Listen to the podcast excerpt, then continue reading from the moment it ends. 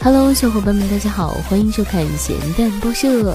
万圣节是西方的传统节日，随着最近文化的传播速度与日俱增，万圣节现在已经是全球人民的节日了。一般万圣节前夜是这个节日最为热闹的时候，但玩笑归玩笑，要适可而止才好，不然就会像印尼的这两位小老弟一样被警察叔叔恶搞了。事情发生在印尼西爪哇的城市德波，有几位调皮的少年在万圣节前夜恶作剧扮鬼，并且将他们拍摄吓人的视频发布到网络上。在这群青少年中，有两兄弟用白色帆布包裹住自己，只露出被涂黑的脸部。他们 cos 的是东南亚非常著名的白袍鬼，他们像僵尸一样左蹦右跳。可能是开心到失控，他们将自己的身体撞邻居的门，最后邻居受不了骚扰，便打了幺幺零。而当警察抓到兄弟二人的时候，并没有像平时将他们带去警局，而是想了一个损招。警察叔叔将他们二人带到墓地，让二人在临时挖的浅坑里睡一夜，并且要求他们的父母第二天早上才能去接人。